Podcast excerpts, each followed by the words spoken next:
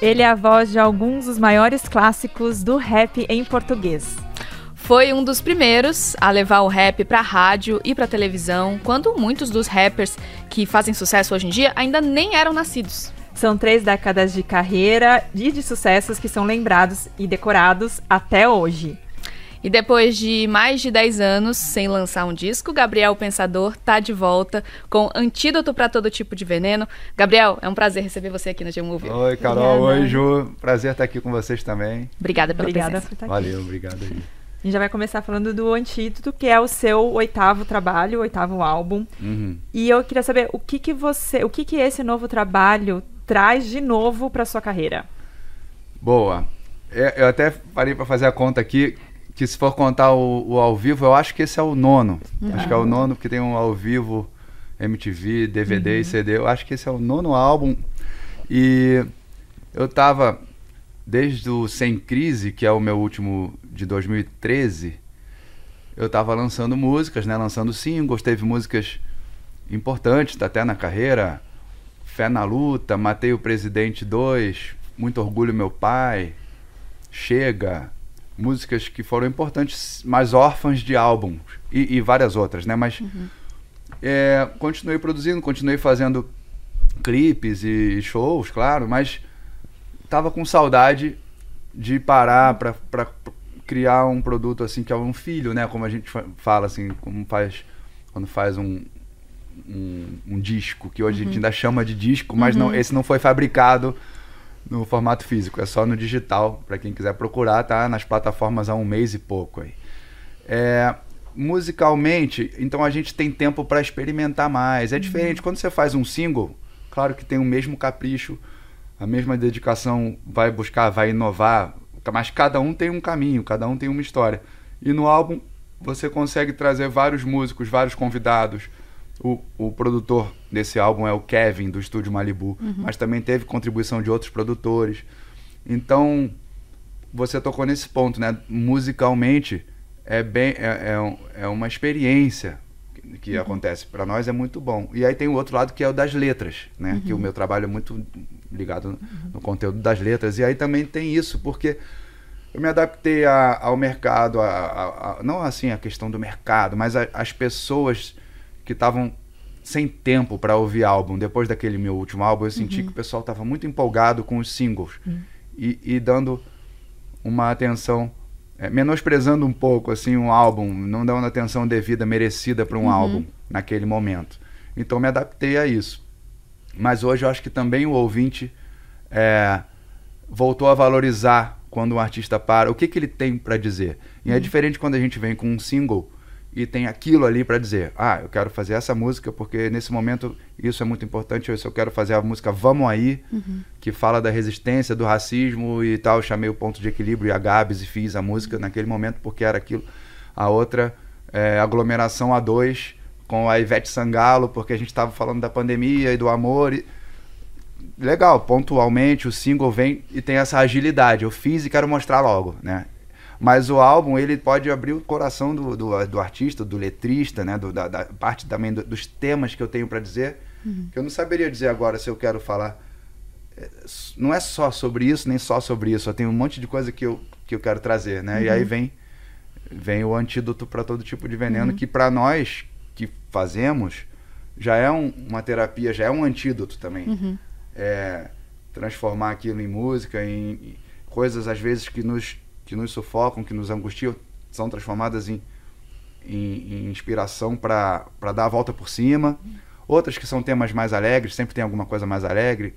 Nesse disco também tem, tem reggae, tem trazendo uma positividade. Acaba sendo o antídoto para quem escuta e, e para nós já teve essa função também. Uhum. E aí vai continuar tendo, porque no show a gente faz essa, essa troca de energia que também, na minha vida, é, eu não sei como eu, eu eu me, me, equilibraria sem essa energia que eu recebo nos shows. Assim, é, é muito importante. Já sou é, dependente disso. Assim. Essa relação do público com o formato álbum que você citou, você acha que mudou desde a época do Sem Crise para cá? O formato álbum está tendo um retorno? Sim, acho que as pessoas. Primeiro foi uma surpresa. Ah, voltando ainda, né? Teve o Napster, uhum. a, a, queda da indústria fonográfica, da compra dos discos, mas é, o público foi se adaptando. Ah, vamos baixar o disco, baixar. Uhum. E depois virou a, a, aquela velocidade da produção do single, mas meio que também muita não generalizando, mas muita música descartável, muita uhum. música do momento que é meio feita assim a toque de ah, o artista que faz várias músicas uma atrás da outra, meio que para gerar conteúdo, quase uhum, assim, uma coisa. Uhum. É, mas uh, e o público também foi um pouco nesse embalo. Aí eu tinha um disco com, com vários convidados, também o Carlinhos Brown, Nando Reis, Rogério Flauzino, Afro Reg. Eu adorava também aquele momento ali que eu tinha ficado um tempão sem gravar álbum já uhum. antes do, do Sem Crise. Sem Crise. E de repente ali eu senti que o, o, o, o público estava mais na velocidade de. Ah, Solitário Surfista, a música estourou. Com o Benjor, falei aqui uhum. dos convidados, né? Uhum. O Benjor tava nessa. Aí essa foi um single. Linhas Tortas, a música que eu lancei primeiro, que fala da, da, da de gostar de escrever, uhum. que eu uhum. dedico aos professores, sempre aos compositores e tal. Música importante. Marcou ali também. Mas o, o, o restante do álbum ficou meio ali no vácuo. E eu acho que eu, eu senti um pouco isso. Eu fiquei um pouco com pena, assim. Falei, ah, uhum, uhum. não, eu, eu vou, vou, vou lançar singles também. Uhum. E, e aí, como você perguntou, eu observei que as pessoas já entenderam que poucos têm aparelhos para tocar um CD, ainda tocam no carro ou, uhum. ou em casa, mas tem o álbum, já, já existe uma, uma cultura de ouvir o álbum, de entender uhum. o conceito, o conceito de um, de um né? álbum é. digital. Né? Uhum. Ouvindo o Antídoto, a gente percebe que ele traz um retorno teu a um rap mais tradicional, mais cru, mas também tem sonoridades mais atuais, o trap. Queria saber como que você entrou em contato com essas, essas sonoridades e como foi equilibrar tudo isso. Ah, eu gosto, sempre gostei de inovar dentro do nosso gênero, que é o rap, né? No primeiro disco eu já brinquei com alguma coisa, com sanfona, com uhum. beatbox com sanfona. Uhum. É, nos outros discos com convidados, o Lulu Santos, é, que era pop com rap, o reggae com rap, o Moreira da Silva, gravei uhum. com o Moreira, pô, uma honra. Muito legal. E o Barão Vermelho, outras ideias, né? Os samples do Legião Urbana. Uhum. Então sempre gostei de misturar elementos de outros gêneros e agora a gente tem aí uma riqueza de beats, né? De beats de trap de, de várias linhas. Uhum. É, e o meu DJ, que estava na minha turnê comigo, o Dre Beatmaker, me mostrou vários beats bons.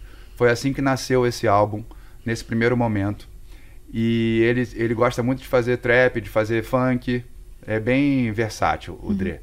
E a gente fez, eu fiz, eu estava fazendo minhas letras, como sempre, sempre estou fazendo letras. A gente fez um single Patriota Comunista que até, até o flow eu experimentei umas, uma coisa meio falada que lembra o trap, mas depois cai no boom bap, que uhum. é o, uhum. enfim, no rap tradicional, na divisão que eu vou também brincando com os flows, né, que a gente fala que é o flow, que é a melodia do rap, a gente chama de flow, né, uhum. né, vocês sabem. Uhum. E então ali já foi uma experiência assim. No álbum, o Kevin, que também é muito jovem, também está muito antenado e produz pop, funk, trap, rap, tudo no Malibu, está sempre criando coisas interessantes.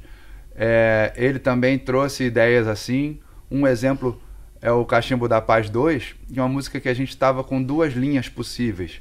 Uma que era mais tradicional, com uma levada de baixo, com um beat uhum. mais tradicional, e outra experiência mais buscando uma surpresa para o ouvinte, né, com uma batida mais na linha do trap. Uhum. É, com elementos do trap, o hi-hat ali e tal. Uhum. Mas só que ela não tinha ficado tão boa, essa mais moderna, e a outra a gente estava já também curtindo, uhum. mas também não era muito inovadora. E o refrão já estava lá, o Lulu foi lá, gravou o refrão, a voz, a guitarra e a harmona, a gente já estava tudo bem direcionado, mas tinha possibilidades no beat ainda, assim. Uhum. E aí a Gabi, minha mulher, foi decisiva, porque ela, uhum. ela criticou, falou: não faz assim tradicional, cara. Vocês estavam tentando um negócio mais moderno que ainda não tá bom, mas insiste naquilo, faz do uhum. zero e tal. E ela foi assim, bem crítica, mas querendo algo mais, e, e, ela botou pilha. E eu falei, Kevin, vamos fazer, vamos, vamos tentar de novo naquela linha. Tal. E acabou que esse novo beat que veio me influenciou também e o Xamã, já falei do Lulu aqui, o Xamã, para quem não ouviu a música ainda, o clipe, tá demais. O Xamã e o Lulu são nossos convidados, né? E aí o Kevin também é parceiro na autoria, o Kevin ajeitou de novo, aproveitando a mesma voz do Lulu e tudo, só transpôs ali algumas coisas.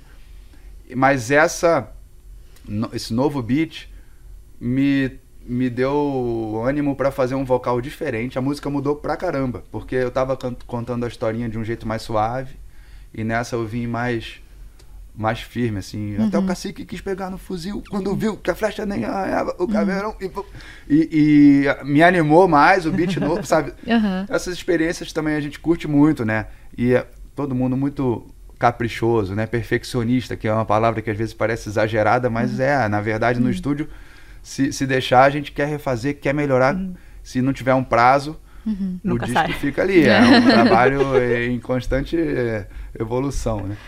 E esse teve até uma curiosidade, ele estava fechado, o álbum, é, e eu já estava pronto para mixando as músicas, mandando aqui um, um abraço pro Renatinho Bolonha, que é o engenheiro de som, excelente, está lá no Malibu, mas ele já trabalhou em vários estúdios e na minha carreira já estivemos juntos no Quebra-Cabeça. Inclusive tem a voz dele no 2345678. Sério? Que ele estava gravando, né, o nosso técnico, uhum, engenheiro uhum. de som. Mas tem que fazer as vozes aqui. Faz, faz aqui você. Ela casou com um delegado de polícia, que é o número. É uma daquelas É o Renatinho. Mas ele tá cada vez melhor. O cara manja muito, assim, de tudo, de estúdio.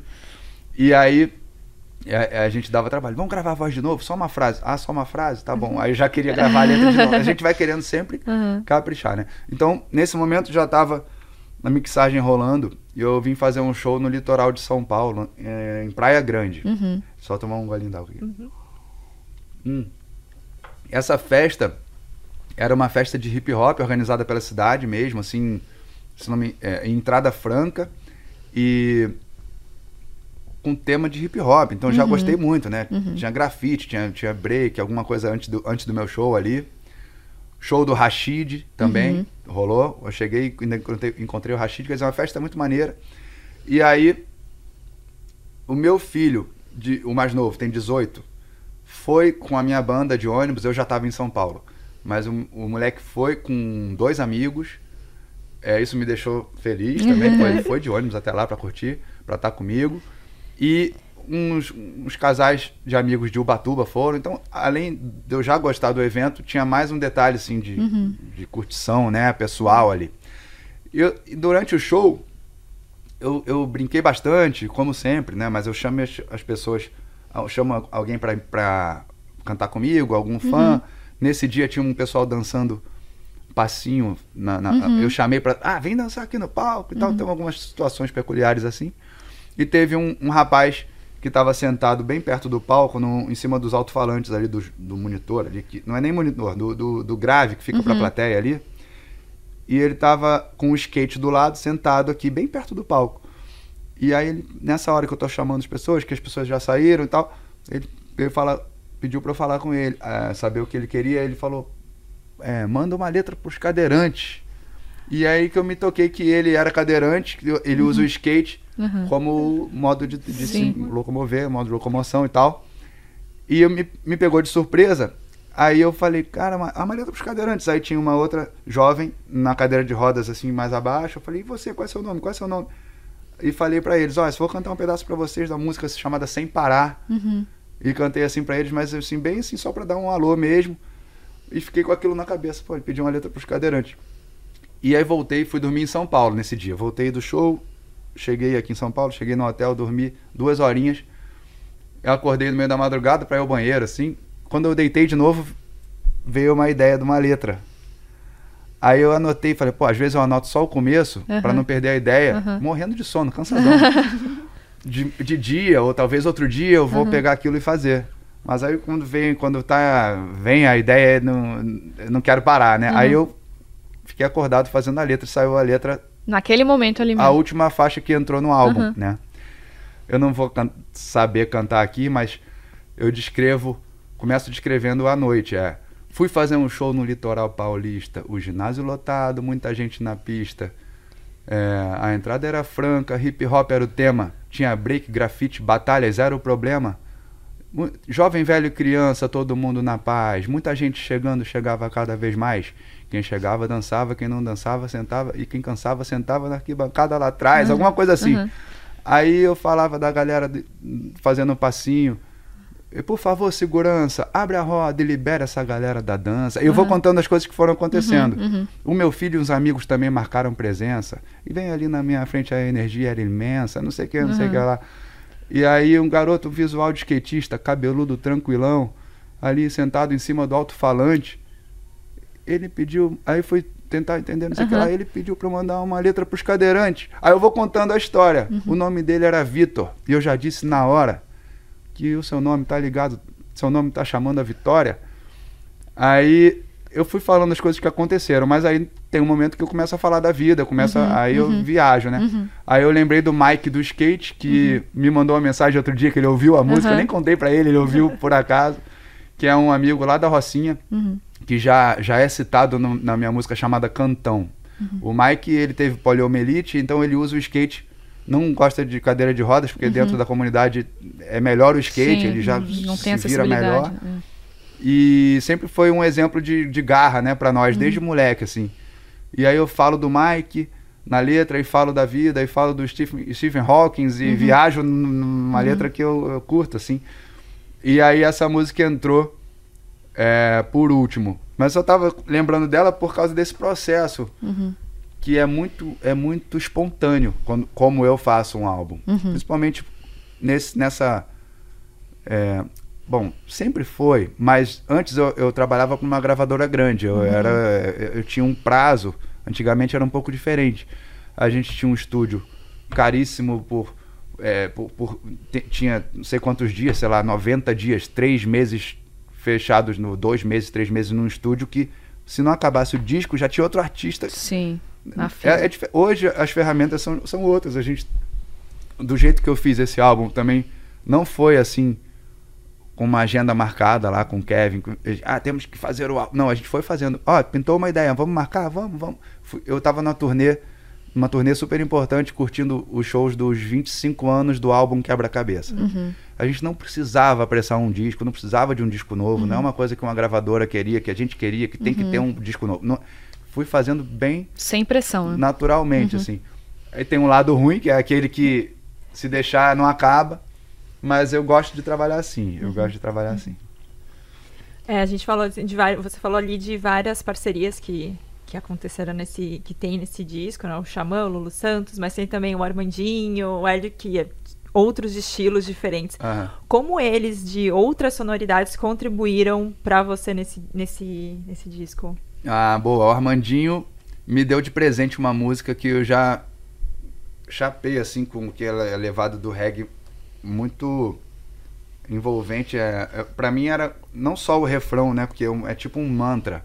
Já veio com o refrão. A ideia dele já é liberdade, uhum. consciência, juventude, fé. É, mas é um, um, um mantra assim e o groove ficou me chamando assim para fazer a letra e ele, e ele me, me deu uma ideia assim, falou: "Cara, vamos fazer uma letra. Eu acho que a juventude tem tanta energia, tem tanta coisa para transformar aí".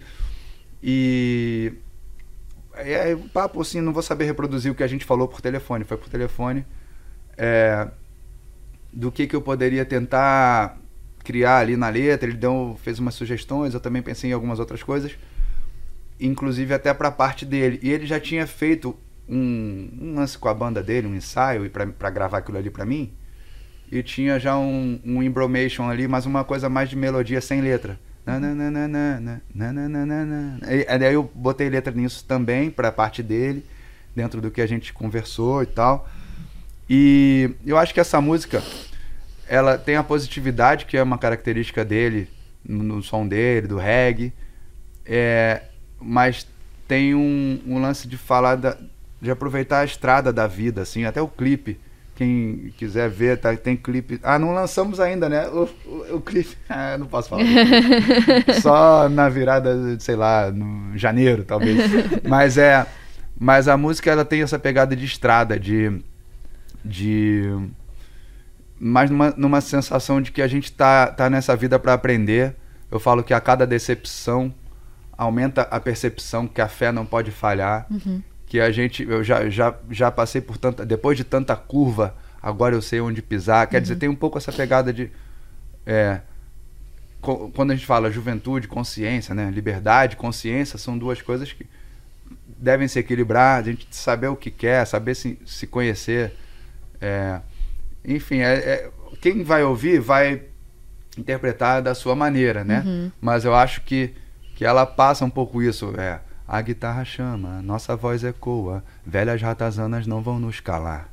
Mas meu canto é chuva e a semente é boa, reguiando a planta para nos libertar. Quando a alma canta, pensamento voa, lá nas altitudes não vão me alcançar. Quebra o que te tranca, nada vem à toa. Mar sem tempestade não, não ensina a navegar.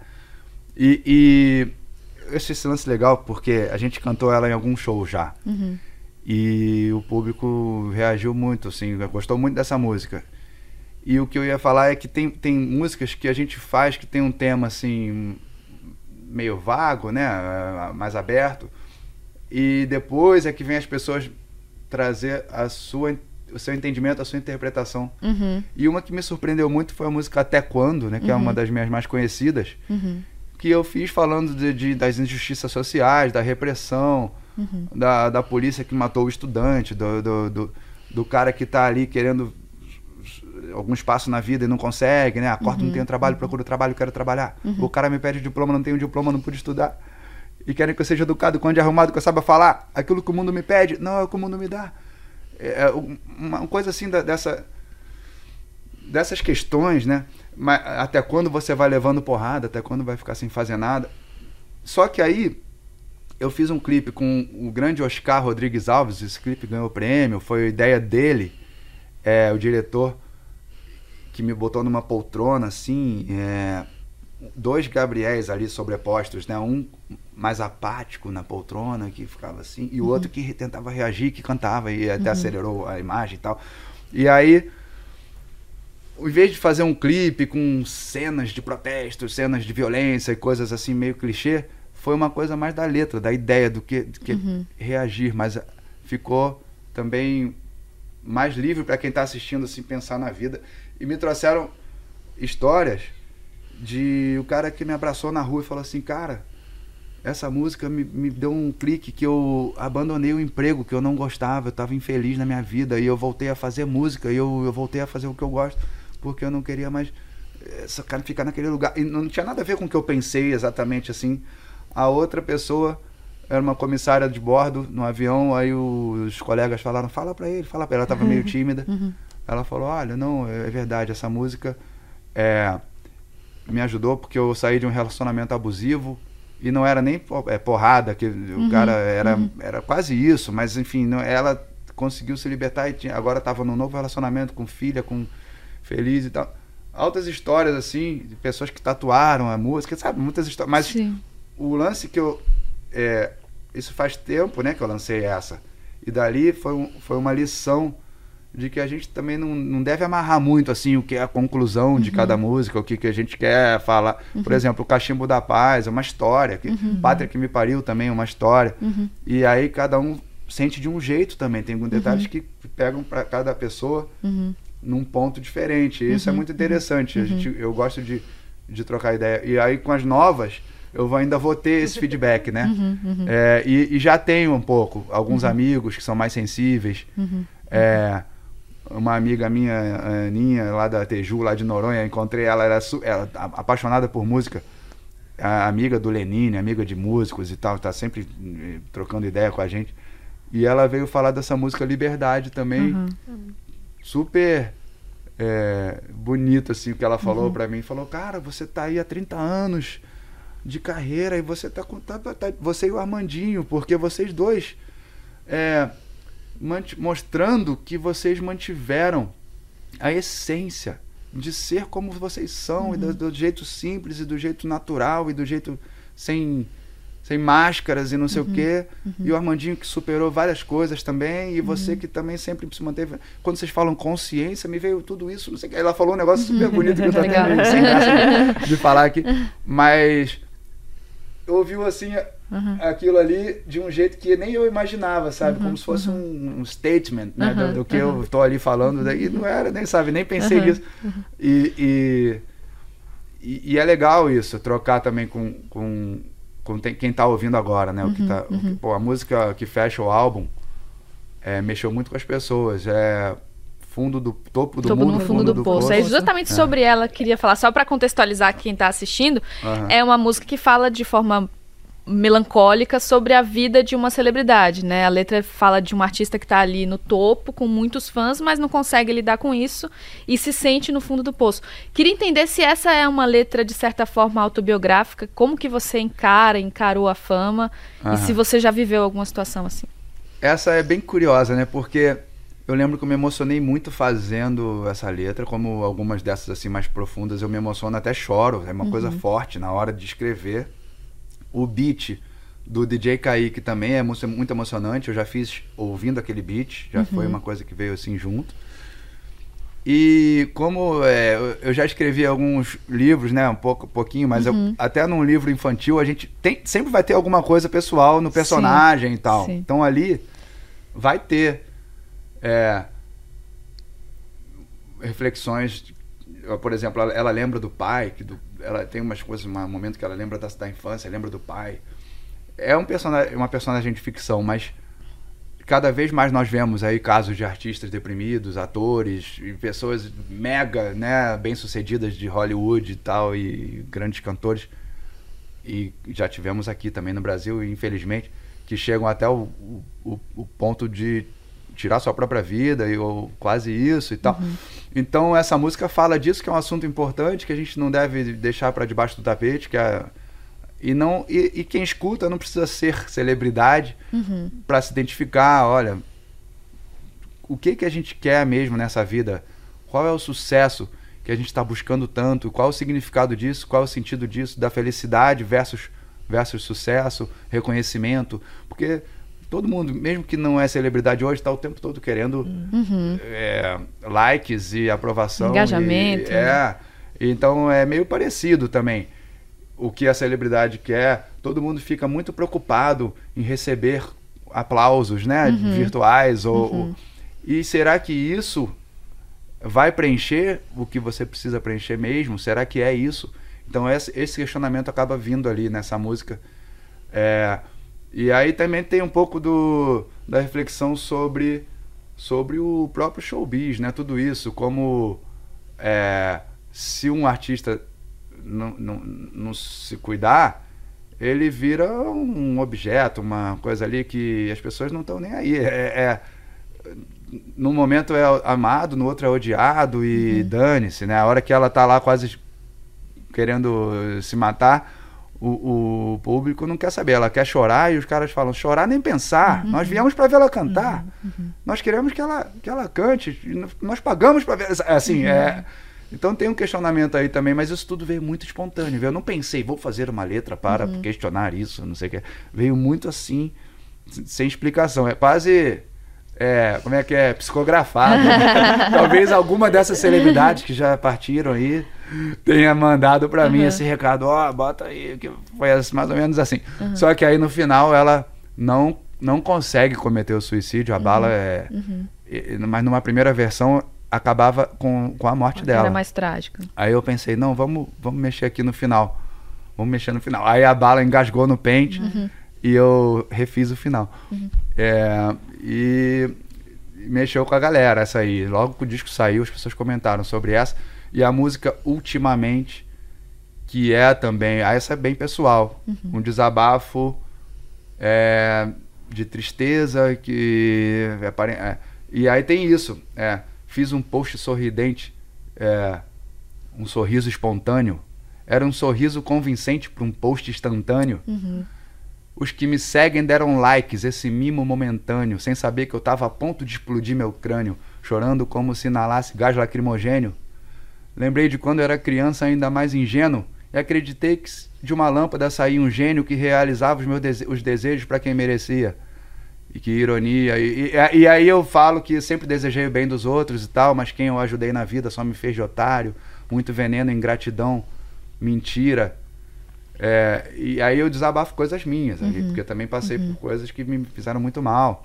E, e então é, é bem pessoal, né? No, no fundo, assim, o álbum tem. Esse álbum, até especificamente, tem muito isso, tem um lance de olhar para trás da carreira, falo da profecia, falo da carreira e tal, né? tem uma, um lado bem pessoal nesse álbum aí. Como é que você é, lida com as redes sociais e essa exposição? Porque você foi uma pessoa que teve muita exposição ali nos anos 90, nos anos 2000, capa de revista, televisão. E aí agora, como é que você lida com a exposição e redes sociais? Cara, eu outro dia tava no palco cantando e às vezes eu fico viajando na minha letra assim, algumas frases que eu fiz há um tempão e como que elas têm a ver com os dias de hoje, né? E tem uma frase do astronauta que é essa vida de internauta me cansa. A, a internet tava, ainda era meio no, novidade não, mas sabe, bem antes, antes do Facebook, antes do, e eu já meti essa assim, essa vida de internauta me cansa. Cara, é uma, são ferramentas muito úteis, mas a gente usa mal, a, a humanidade usa mal, né? É, não aproveita tão bem. E agora, para piorar, tem a, a, inteligência artificial que Sim. também não sei se está sendo bem aproveitada é. ou se está tirando o trabalho dos roteiristas ou se os roteiristas estão com preguiça de, de, escrever. Você já não sabe direito assim, o que, que é real e o que é, que é artificial. Mas essa... Como eu lido com isso? Vamos lá. Hoje eu estou curtindo o trabalho com um escritório novo. Eu já estou há mais de um ano na, na Central Sonora, então a gente está fazendo um trabalho muito bem feito com a, com a divulgação do álbum da, e, da, e da turnê passada. Uhum. É, gosto de fazer as coisas bem feitas, de fazer uns poemas. Andei fazendo, antes de, de, entrar lá na Central, também andei fazendo umas coisas no YouTube, Sente a Poesia, mas de um jeito mais caseiro. Uhum. Mas eu, eu até curto, né? Mas só que não dá tempo de ver todos os comentários, de, de ficar vidrado nisso, uhum. porque senão a gente realmente, literalmente, vai perder tempo. Uhum. E eu acho que não estou falando só de quem é artista ou pessoa pública, né? Assim, se você ficar o tempo todo vendo o que que teu amigo está fazendo, vendo o que o outro está fazendo, a gente se distrai muito das outras coisas, até de, de viver a vida, de, de, de encontrar pessoalmente uhum. o cara que está ali. Eu encontrei o Chico César ontem, numa uhum. gravação aqui, aqui uhum. do Altas Horas, que ainda vai ao ar. E aí eu falei, aí Chico, pô, quanto tempo e tal. Quanto tempo mesmo que a gente se viu? Foi agora quando? Aí não, faz cinco anos, Gabriel. Aí eu, cinco anos. Mas a gente está sempre se falando ali, curte o lançamento do outro, a música do outro. Aí ele falou: não, a internet é uma mentira. Não, e a pandemia a gente acha no meio que tá também. perto. É. Claro, aproxima também. Eu estou falando com meus amigos de Portugal, com meus amigos da Indonésia, é uhum. melhor do que nada. Mas confunde a gente, confunde, confunde a gente. E, mas eu uso, eu, eu lido bem é, aí, sobre isso e sobre a internet, né? Mas sobre a exposição, Cara, eu comecei com 18 anos, a música foi censurada, matei o presidente. Uhum. Eu mesmo fui atrás da imprensa para denunciar uhum. a censura. É, tinha, tenho a minha mãe, que é a Belisa Ribeiro, jornalista pioneira entre as mulheres, que foi a primeira a apresentar o jornal, primeira mulher a apresentar o Jornal da Globo, eu sempre uhum. falo com orgulho. Legal. Teve um programa próprio dela, depois é, em outra emissora. Foi, foi muito fera, assim, é, é, eu respeito demais, assim. Então, o que eu quero dizer, ela já era famosa quando eu era criança, adolescente ali, ela estava assim, já bem conhecida. Uh, uma vez chegou para mim, para meu irmão, eu estava com 10, 11 anos, bem ali na puberdade, o meu irmão, três anos a menos, Tiago Malcotó, meu, meu parceiro músico também. É, e ela falou: Filhos, a mamãe recebeu um convite, queria a opinião de vocês tô na dúvida, mas vê o que vocês acham que fui chamada para ser a capa da Playboy. Aí a gente, não, mãe, acho que não. Acho melhor não. A, a gente já começando a, a, descobrir aquilo ali, né? E ela preferiu não fazer, porque ela, o jornalismo dela é bem sério, política, economia e tal. Mas aí ela já é. Eu, ela era amiga de muitos, muitos atores, casou com o Marcos Paulo, que era o galã da novela Sim. das oito na época. Então eu, eu, assim, eu via lá a Maria Zilda, a galera, sei lá, uma galera, assim, uhum. os atores famosérrimos junto com a gente, cantores. Não era o tempo todo, mas para mim era muito normal alguém ser famoso e parar assim, Sim. assim, foto, Marcos Paulo, foto. Eu tava ali lendo revista e quadrinhos, né? Sei lá, mas ali eu já era adolescente na época do Marcos, mas nunca achei muito assim, ó, oh, o cara é famoso. Para mim é muito normal, é a profissão não, do cara e ele é Ficou deslumbrado, é, né, com isso. Então, fama. É, quando eu fiz o meu trabalho, eu não tinha essa vontade que as pessoas têm, quero ser famoso, ou nem aquele lance, quero, quero ter uma banda, né? Uhum. eu queria mesmo, eu precisava dizer aquilo. Eu falava da alienação, do retrato de um playboy, do, do uhum. racismo. Era uma necessidade de, de, realmente queria despertar pensamentos nas pessoas, ideias. Uhum. Eu, eu distribuía panfleto, eu era meio eu queria transformar o mundo mesmo, eu não queria uhum. fama, não uhum. queria. Então, o, essa exposição eu sempre via como uma, uma missão para o que eu quero. Eu quero mostrar o hip hop. Eu falava que não era o único rapper, que já tinha outros, como dizem os Racionais, quer dizer, não sou o primeiro também. Uhum. E, e falava do hip hop, do movimento.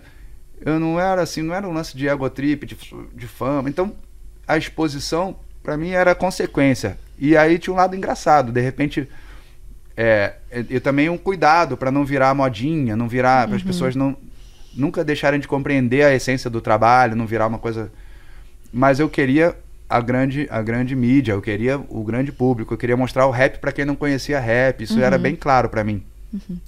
E aí, de repente, o lado engraçado é que saiu uma revista assim os 10 mais gatos do mundo. Do, do mundo. Do mundo. Era Tom Cruise, Gabriel Pensador e sei lá quem mais. O resto eu não lembro. Mas aí eu tirava, eu brincava com meus amigos. Aí, cara, desculpa aí e tal. Não sei o que. Era na boa, assim. Nunca.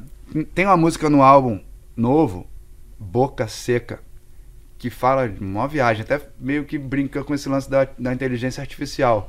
É, pensador fora da caixa pensador fora da caixa, caixa grossa que não racha, barco que o casco não fura, busco que o Google não acha, acho até que o Google buga se for traduzir meus raps, minha rota não é de fuga, nem cabe no Google Maps. Não Legal. cabe no Google Maps, minha rota não é de fuga, se for traduzir meus raps, acho até que o Google buga. Aí tem uma parte lá que eu falo do lance do sucesso que subiu a cabeça. Eu falo, é, é, pegar no meio assim, eu não, não, não vou lembrar, mas vamos do começo. Às vezes eu penso alto, rimador intuitivo. Se não fosse a minha intuição, nem sei se eu estava vivo. Sobrevivo no improviso como muitos brasileiros. Sou guerreiro e nas batalhas fortaleço meus parceiros. Vim do Rio de Janeiro, mas meu rap me deu asas. Viajando o mundo inteiro onde eu tô me sinto em casa. Nem a NASA em suas viagens tem a milhagem do meu Mike. Faço clássico parecer fácil, tipo ET na bike. Já fui ao mundo do lua, da lua, mas mantenho o pé no chão. Humildade continua e vai do berço até o caixão. Conheci tanto cuzão cheio de marra nesse meio que se perdeu no caminho, se esquecendo de onde veio, que entendia aquele papo sobre o copo meio cheio. meio cheio ou meio vazio? É questão de interpretar. Copo que está muito cheio, se tremer, vai transbordar. Às vezes eu penso rápido, mas chego devagar. é, quando você surgiu, Gabriel, lá em 93, né? Foi um fenômeno, enfim. E numa entrevista aqui pro G1, em 2019, você comentou que nessa época você percebia que rappers da Angola, de Portugal, já estavam meio que desistindo de fazer rap em português. Que impacto você acha que o teu primeiro disco teve nessa época pro rap? Só queria mandar um salve pro Santi, porque eu falei da nossa música e não falei deles. Já falamos de alguns convidados. E aliás, você falou do. Eu falei muito do Armandinho, entrei na música Liberdade viajamos nos outros assuntos, né? Mas depois vamos falar dos outros convidados. Mas essa história é uma barata, assim, porque para mim foi muito é, surpreendente que eu fui chamado para cantar em Portugal. Eu, eu, uhum. a gente, eu tinha uma gravadora grande, né, a Sony, aqui no Brasil, fazendo todo aquele trabalho bem feito, com videoclipe, uh, Loura Burra, Retrato de um Playboy e um 75, três músicas com clipes. Uhum. Então, cada música era trabalhada nas rádios, na TV, aquela coisa. Só que ninguém pensou na Sony em lançar isso em Portugal. Uhum.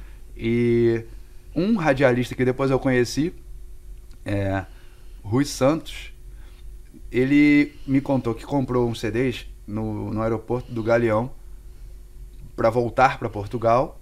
Comprou assim, sem saber o que era. Gabriel Pensador, alguém deve ter falado na loja que uhum. ele não sabia nem o que era. Comprou um monte de CD e ele escolheu uma música do meu disco, que era a música O Resto do Mundo. A música Última Faixa, que seria um lado B assim para nós, assim, uma música muito triste, falava do morador de rua, era um morador de rua cantando que queria morar numa favela, mas assim super deprimido, triste, já a música que não tinha clipe, que não tinha nada, não era uma música pra, pra rádio, nem nada.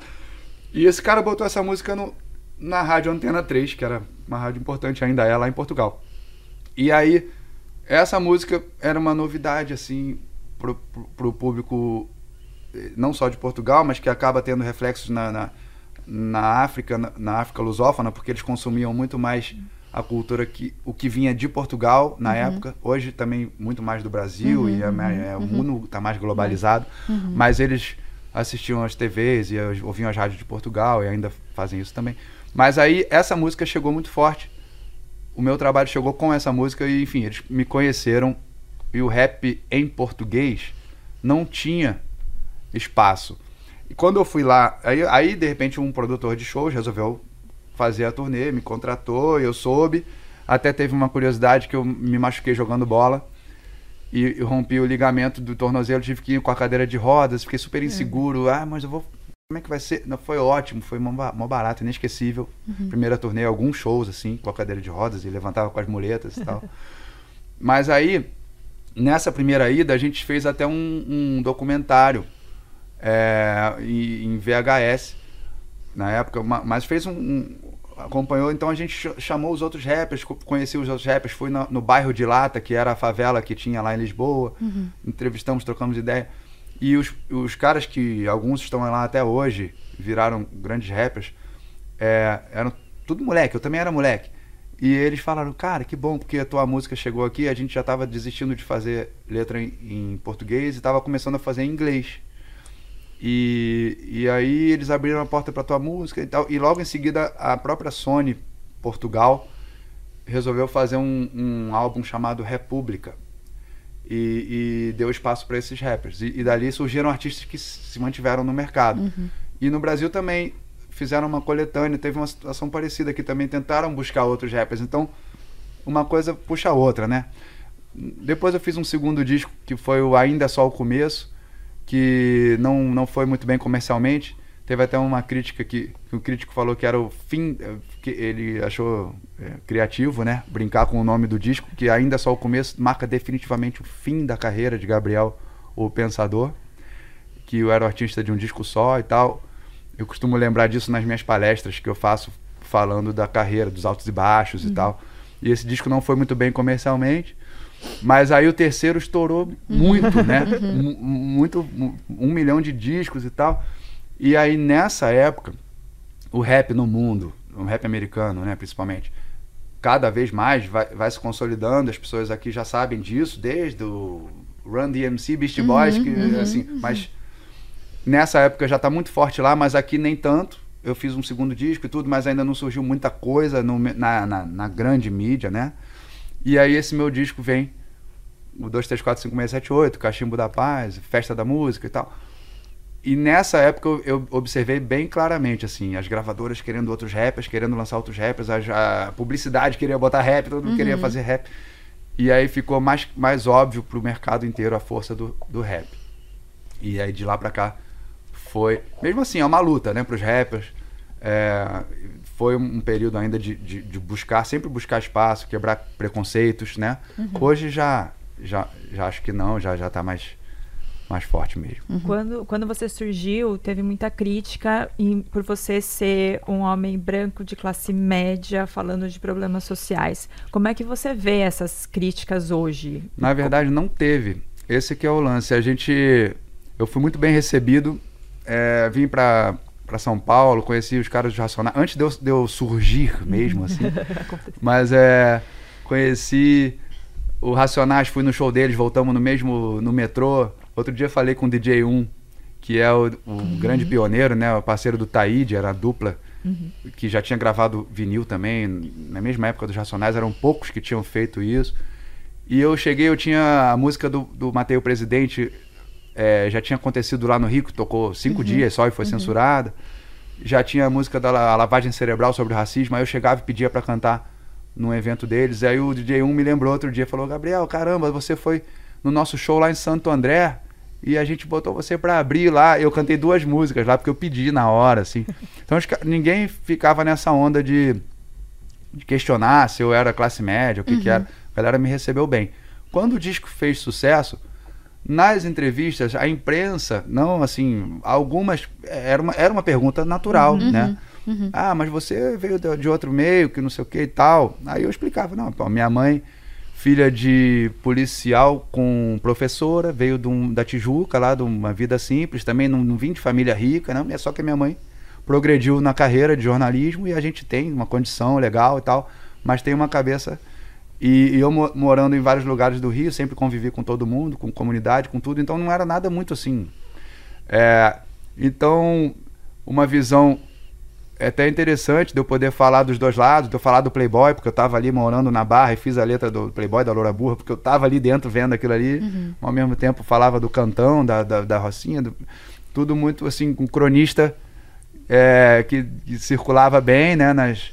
Mas não, não, não, não, não senti essa, essa reação negativa, sabe? Não teve. Teve só essa pergunta natural, né? Mas você veio de outra coisa e tal.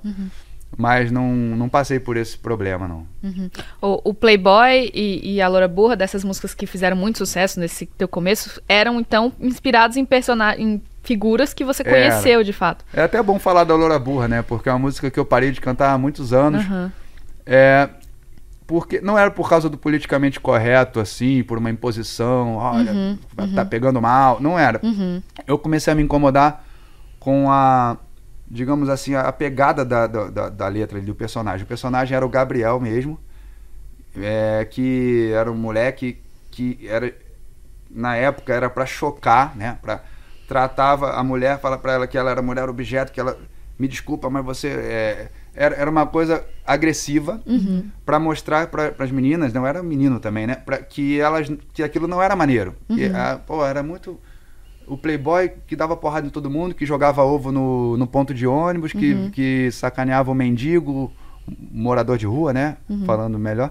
E a trabalhadora doméstica. Eram coisas que o pessoal achava, ah, que legal. Não era legal. A Loura Burra era mais ou menos essa versão feminina do que, do que eu queria mostrar que não era maneiro, que é, pô, é, prefiro mulher de verdade, mas coisas que eu não diria assim hoje, né? Mas o, o, o personagem queria chocar de propósito.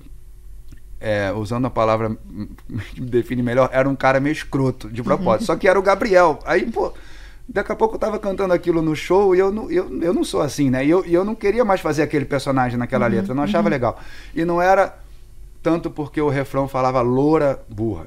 Porque isso eu tentava já explicar na própria letra, que não era pra loura, mas as meninas que me inspiraram originalmente tinham o, o lance do cabelinho igual e tal. E aí era um, um refrão que ajudava a, a, a caracterizar essa falta de personalidade, né?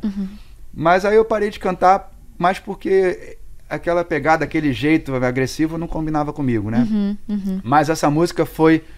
é, teve um papel de, de alerta, assim, para muitas meninas que, assim como os moleques falavam comigo, pô, cara, você me, me levou para um lado da consciência quando eu era moleque, naquela época eu comecei a ver, questionar certas coisas do comportamento da sociedade do caramba. As meninas também é, é, trouxeram relatos assim, fala, pô, aquela música me, me ajudou porque eu vi que queria algo mais e que queria fugir daquele estereótipo e não sei o que e tal. então eu acho que foi, foi benéfica, né? Mas era isso, era, eram inspiradas em, em comportamentos reais, né? E eu não imaginava que ia, que iam ter tanto alcance. Mas é até curioso, eu fiz uma música 175, nada especial. Eu comecei no rap, no ônibus, né? O rap do, do 175. E de repente eu comecei a fazer show e comecei a trocar ideia com os fãs, ou receber cartas também. E aí o cara fala, pô, na minha cidade não, não tem ônibus, não tem ne- nem, sinal de trânsito, né? Minha cidade. que- E eu fico viajando muito naquela coisa do ônibus. da- Então eu ficava, cara, que legal, porque a gente fala de uma coisa e a pessoa, como a gente já falou aqui, tá. é, de alguma forma ela tá é, relacionando aquele tema, é, ou aquele problema, ou aquela reflexão sobre a. é, sobre o problema do ônibus, do, do assalto do ônibus, ele está pensando lá na, do, na canoa lá do Rio, do galinheiro, que, sei lá, é, é outro, é outro cenário. Mas, no fundo, a gente tem é, sonhos parecidos, dilemas, é, dúvidas muito parecidas. Eu acho que, é, em- mesmo em culturas diferentes, em, em idiomas diferentes, religiões diferentes, o ser humano é muito mais parecido, muito mais semelhante do que, do que a gente pensa. E, e, assim, eu tenho uma música chamada Tais a Ver, que eu, que eu falo, eu gosto muito disso, assim, de- eu gosto muito dela, ela fala disso. É, eu canto lá em Portugal, só essa que fiz, especialmente. Eu- o retrato de um playboy, você acha que faz sentido? É uma letra que faz sentido hoje ainda? Quem que seria o playboy de hoje em dia? Cara, o retrato de Playboy ganhou parte 2, Uhum. que eu, eu nem sei, acho que a que viralizou no TikTok é a 2 já. Acho que é a porrada, dois, é. entendeu? Então, ela, infelizmente, ela, ela faz muito sentido ainda. A gente viu aí, começou a ver mais, porque as pessoas filmam tudo hoje em dia e tal. A gente viu na pandemia que ficou mais em evidência a importância do trabalho dos entregadores, né? E aí a gente viu aquele caso, não só um, né, do cara, "Ah, você sabe quanto eu ganho? Uhum. Em um dia você ganha em um mês o que eu ganho em um dia, não sei como as coisas assim, de aberrações assim, que a gente sabe que são comportamentos que, que existem e hoje são é, denunciados, revelados mais facilmente, mas que é mais ou menos isso, cara. Mentalidade é, do, do, do cara que tá totalmente sem noção do, do respeito ao próximo, do, do que é. O meu irmão, o Thiago Mocotó, tem uma música que fala assim. é, já deu pra mim, já deu. É. É, quem, quem sabe. é, eu só lembro dessa frase. Quem sabe o valor de tudo. Não, quem sabe o preço de tudo, não sabe o valor de nada. É, eu queria lembrar, a letra é muito bonita. Thiago, eu sou fã, né? É, mas essa tem um pouco disso também. Questiona isso também. Acho que o Playboy é um tema que, que vai, vai continuar aí. E, aliás, tem um assunto bem interessante, né? As pessoas tão, são muito escravas de, de- do consumismo, né? Cada vez mais. E estão assumindo isso mesmo, assim, que acham maneiro. O Playboy viraliza numa onda até de achar legal, né? Sou Playboy, aí mostra meio na curtição, não, no humor também, né? Sim. Mas é desde quando eu lancei a música, que era um- uma crítica ao comportamento babaca, assim, tinha gente que vinha no baile funk lá, aquele cara que, pô, sou playboy, mostrava tênis, que tá invertendo a parada, assim, também. É, a, a política sempre foi um tema bem recorrente na sua carreira e a gente você comentou sobre o Mateu Presidente, né? Uhum.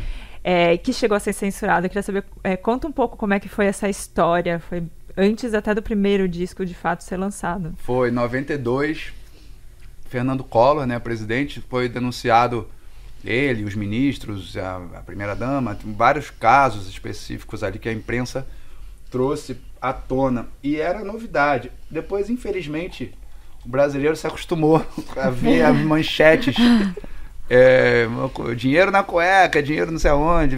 E a gente tá até rindo, mas é um absurdo, né? Mas naquela época era, era muito novo a imprensa ter acesso a detalhes, números de, de corrupção, de, de falcatruas e tal. E aquilo me inspirou. Eu tava fazendo letra, fiz uma no ônibus, fiz uma na fila do alistamento militar, é, entrou no disco. É, e essa eu fiz também sobre as notícias do, do, do governo e tal, mas só que ela veio de um jeito assim muito louco, com muita ironia violenta, né? Matei o presidente e tal. E eu consegui um estúdio é, de jingles, né? De- não é de estúdio, um estúdio, sei lá, acho que era de 16 canais, uma maquininha de 8 canais que dava para virar 16. Era um estúdio simples, mas era profissional de, de fazer publicidade, de fazer coisas assim. Da galera do Júlio Hungria e o Formiga, que são da- dessa área. É, e te- tem- eles conheciam o Eduardo Andrews, que era um papa assim do rádio lá no Rio, um cara super respeitado que estava na RPC. Então, eles fizeram para mim essa gravação. Eu pude levar o meu DJ, que era meu amigo DJ Frias, lá da faculdade. O, um guitarrista amigo nosso da faculdade fez uma guitarrinha, os amigos fizeram um coro, um sample, umas coisinhas que. Aquilo que estava só na minha cabeça, eu finalmente consegui um estúdio pra gravar. E aí o cara falou, Formiga, ó, eu conheço o Eduardo Andres, vamos, vamos mostrar lá na rádio, quem sabe? Aí eu falei, pô, será? será? Aí o Eduardo Andres foi muito corajoso é, e tocou a música com o governo ainda, é, não, não tinha rolado o impeachment, né?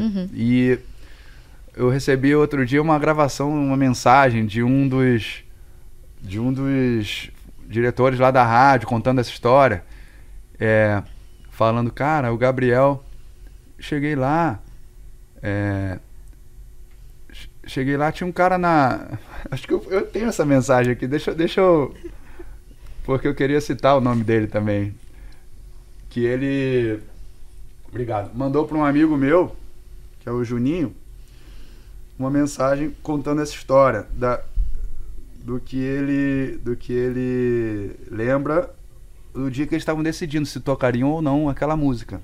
É muito interessante. Deixa eu ver aqui. Mandar um abraço para ele também. O Jairo. Jairo Roberto. O Jairo era um cara também que decidia as coisas lá da programação, programador da rádio, né? Assim, junto com o Eduardo. Então ele, ele contou isso aqui, deixa eu ver.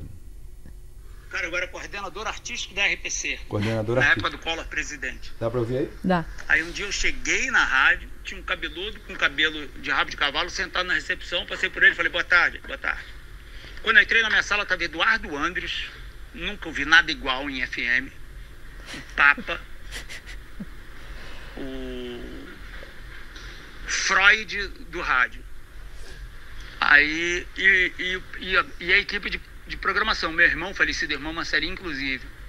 Ai, que bom que você chegou, que bom que você chegou, a gente quer ouvir tua opinião. Eu falei, o que, que é? Não, tem um cara aí na, na, na recepção que ele trouxe uma música aqui e a gente ouviu e acha sensacional, mas tá todo mundo morrendo de medo de tocar. Aí eu soltei a música, era um cassete croma. Hoje eu tô feliz, matei o presidente. Aí contava que é, jogou bola com a cabeça dele, pererê, pererê. Aí depois que eu ouvi a música, eu falei, tá, mas qual é a dúvida de vocês? Não, a dúvida é que se a gente botar isso no ar, vai dar uma merda, vamos tirar a rádio ar. Eu peguei o, o telefone, o ramal, liguei pro operador de áudio, falei, dá pra tu vir aqui na minha sala? O cara foi, falei, ó, bota essa música aqui no cartucho, vai ser a minha primeira música de hoje. Porra, Jário, tem certeza? Eu falei, tem certeza. Deu mó merda, né? na Veja, na no Globo, no Dia. no- esse fato, né, de, dessa música ter tocado. E aí depois a gente descobriu que aquele cara era filho da Belisa Ribeiro. E aquele cara era o Gabriel Pensador. Foi uma decisão minha que botou no ar a primeira música que ele fez e foi uma polêmica enorme, né? Cuja o desfecho foi o impeachment do presidente Collor. Então, ele não sabe disso. Aí, ó. Jairo, obrigado, viu? Vou aproveitar para te agradecer publicamente aqui. Pô, o bancou Eduardo mesmo, hein? Bancou legal. É. O que aconteceu? E o Eduardo já faleceu, é, e essa foi uma, uma chance que eu tive de mostrar o rap ali. E, e essa realmente, imagina, chamou muita atenção. E de repente eles me falaram, uns dois dias depois, Gabriel, parabéns, você barrou a Madonna. Eu, como assim? É, primeiro lugar nos pedidos e tal. E aí eu tinha combinado com, com alguém lá, acho que foi com o Eduardo, duas semanas de exclusividade. Mas acho que é legal explicar aqui para as pessoas, cara. Não tinha nem e-mail, assim, eu não usava, pelo menos. Não, é- era fita cassete, eu ia mandar a, a música pelo correio numa fitinha para umas duas ou três, quatro rádios, porque eu conheci um cara do boca a boca, que um cara do rap de São Paulo falou que tinha um DJ em Vitória que ia tocar numa rádio. Era uma coisa muito assim, amadora. Mas eu tinha uma outra rádio no Rio que o cara falou que, pô, já sabia de um cara que queria tocar e a música to- estourando ali naquela rádio, né? E aí eu falei, pô, duas semanas de exclusividade, podemos cair para uma só? Vocês liberam para eu tocar semana que vem em outras rádios? Ah, tá, tudo bem. Só que no quinto dia, a música parou de tocar. Tava tocando várias vezes por dia. E aí, nas outras rádios, o cara falou também, olha, não precisa mais mandar não, porque não vai rolar e tal. Mas como assim, como assim? Até que alguém me contou na RPC mesmo que a, a, o, a Rádio Brás, que era o órgão controlador da- do governo, Atual EBC, né? não sei, deve ser. deve- e tinha mandado um comunicado ameaçando as rádios que tocassem aquela música de sofrer uma devassa fiscal. Então foi uma censura velada, né? Não foi, não existia uma censura para, mas eles avisaram, ó, não toca. e aí parou de tocar. Mas aí eu fui atrás, fui atrás da imprensa, fui atrás da MTV que estava surgindo. Bati na porta mesmo, tranquei a faculdade de jornalismo que eu tinha entrado, estava curtindo também, gostando, mas é, tranquei justamente para me dedicar mesmo a, a buscar eh, resolver isso e tal. E aí o Jornal do Brasil fez uma matéria grande conseguiu entrevistar o ministro da Justiça que assumiu a censura. Então a coisa foi até aí tudo bem, mas ainda tive que lutar para conseguir gravar o disco um pouquinho depois, é, porque eu não eu tinha muita letra, mas não tinha música para mostrar. É, então é uma outra etapa.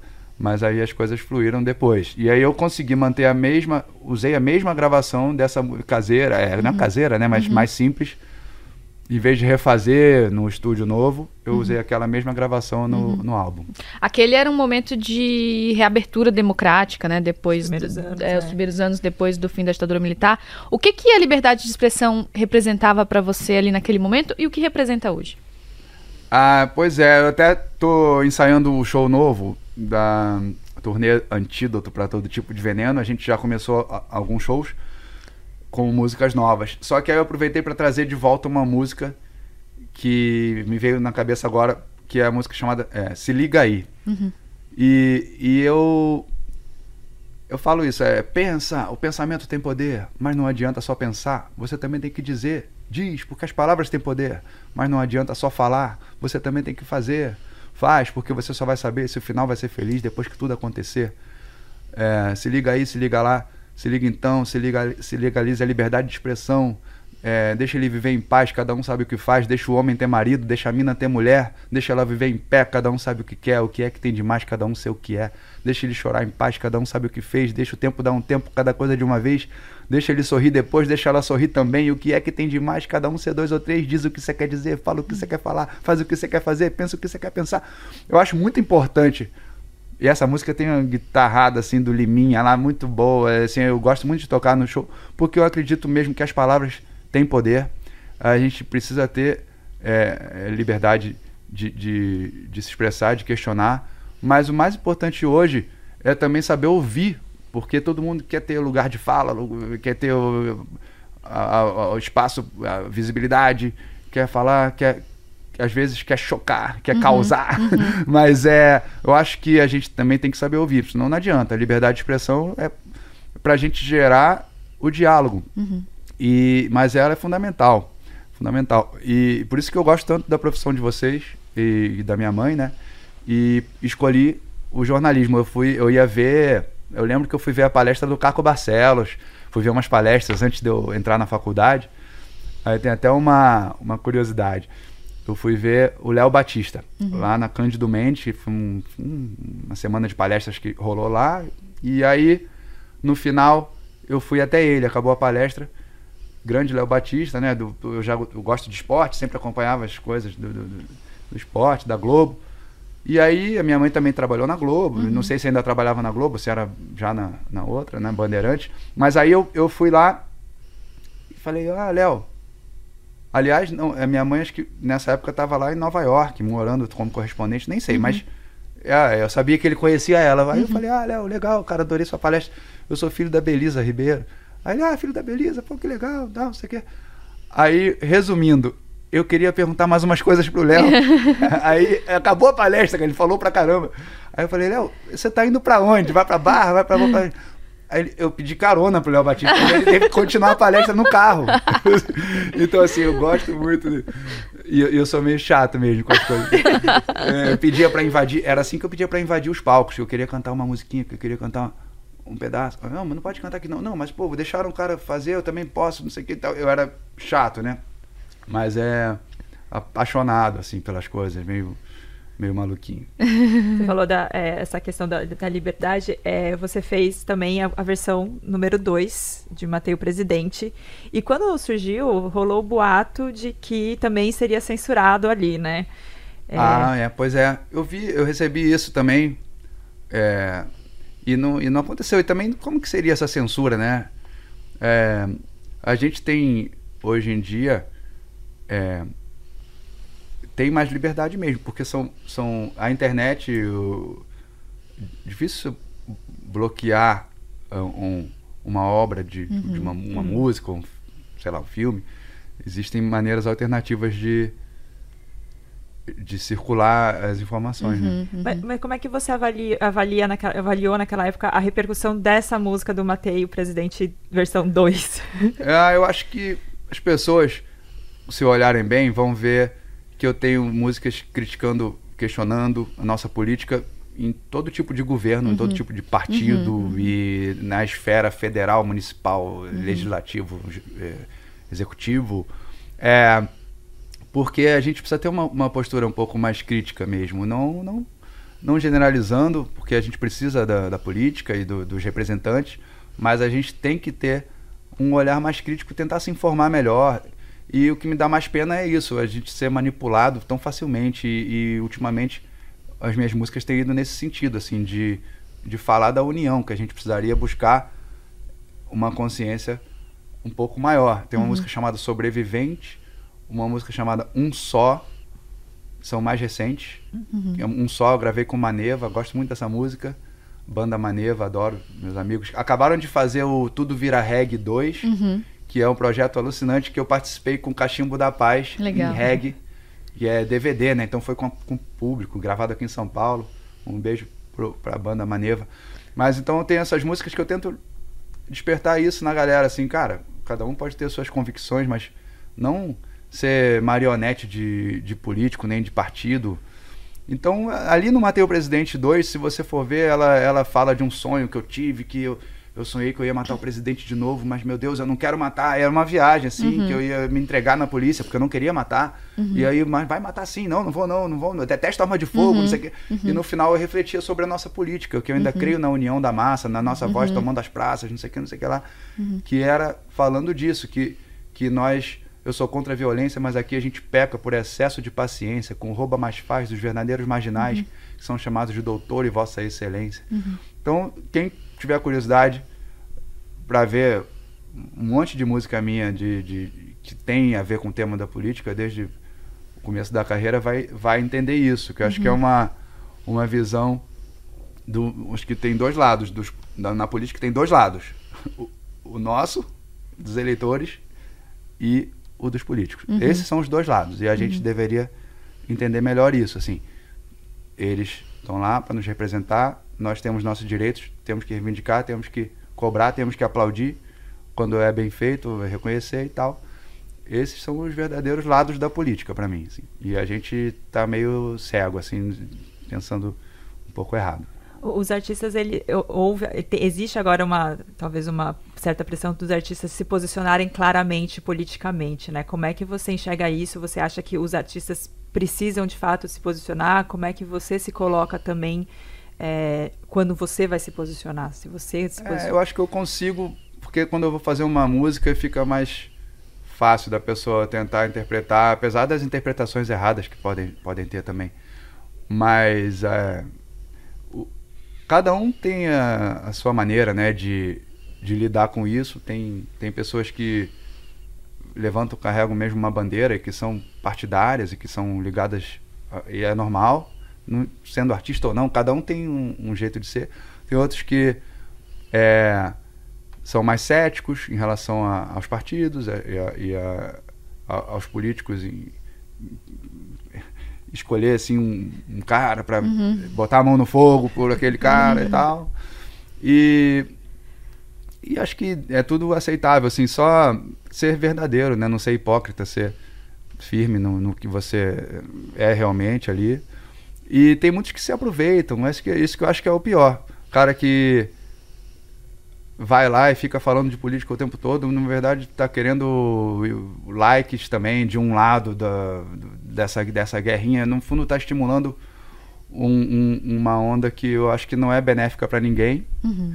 E acontece também, pessoas que exageram um pouco nisso. E, mas aí também está no direito do cara, né? Uhum. Gabriel, o papo tá incrível, maravilhoso, mas nosso tempo aqui tá acabando. Já aproveita e convida a galera para ouvir o disco novo, para ir aos shows. Isso aí, pra, como eu falei que ia falar dos outros convidados, o Hélio Bentes tá na música Burn Babylon, Elinho do Ponto de Equilíbrio, é, banda que eu adoro. Tem uma música com ele chamada Nossa Música, que fala do amor pela música, né? Uhum. E essa nossa agora, Burn Babylon, fala da cidade, da, da cultura urbana. É, Papatinho, meu parceiro que compôs comigo essa e produziu essa faixa. Uhum. Sam The Kid é outro produtor que está contribuindo no álbum com a produção de uma faixa. Um, o DJ Kaique, Dre Beatmaker, já falei. E convidados, o Santi, falei rapidamente, música Boca Seca, uma das minhas preferidas. Muito legal. O rapper mesmo. Santi, que é um poeta da nova geração aí, que eu adoro. Acho que a gente já, já falou do Lulu, do Xamã, do Santi, do Armandinho. E falta o Macua. Macua, que é um havaiano. Uhum. Macua Hotman é, é um surfista famoso de ondas grandes, que também é compositor e cantor. E a gente gravou uma música Obrigado Mar por isso tudo. Nem vou falar muito, você já, já dá para imaginar, o, o nome já diz. E o André Gomes produziu essa faixa, meu querido amigo, grande produtor, grande músico, André Gomes. É, galera, tô empolgado, você, dá, dá pra ver, né? O, o, eu tô feliz com esse trabalho, tô empolgado com a turnê. A gente vai fazer já alguns festivais agora com essas músicas novas. É, já tem, nessa, nessa semana tem show aqui em São Paulo. A gente vai seguir com a turnê Antídoto para Todo Tipo de Veneno, verão e o ano que vem vai ser essa nova turnê. E e os clipes a gente já lançou dois e o nosso um dos meus preferidos rappers é o Black Alien uhum. e eu queria falar aqui no final porque essa música acabou de sair o clipe uhum. Nunca Tenha Medo uhum. e esse é um cara que a gente até falou no estúdio é ele falou pô demoramos 30 anos para juntar as canetas hein é. e eu admiro muito desde toda a história que ele tem no rap e a volta por cima a volta que ele teve assim alguns anos agora com um disco excelente produzido pelo Papatinho então é um cara que foi fundamental ali pra gente falar de coragem, falar, falar da vida. Nessa música que tem um clipe com personagens reais que eu admiro também. Nunca tenha medo, galera, vai lá no YouTube. Essa é a novidade, é o uhum. clipe mais recente. E é isso, cara. Tô bem acompanhado aí nesse, nesse projeto. É, e empolgado, empolgado curtindo esse momento. É isso, ouçam Antídoto para todo tipo de veneno. E para quem perdeu a conversa, quer rever alguma parte, indicar para os amigos, vai ficar disponível no G1, no YouTube, no TikTok. Até a próxima.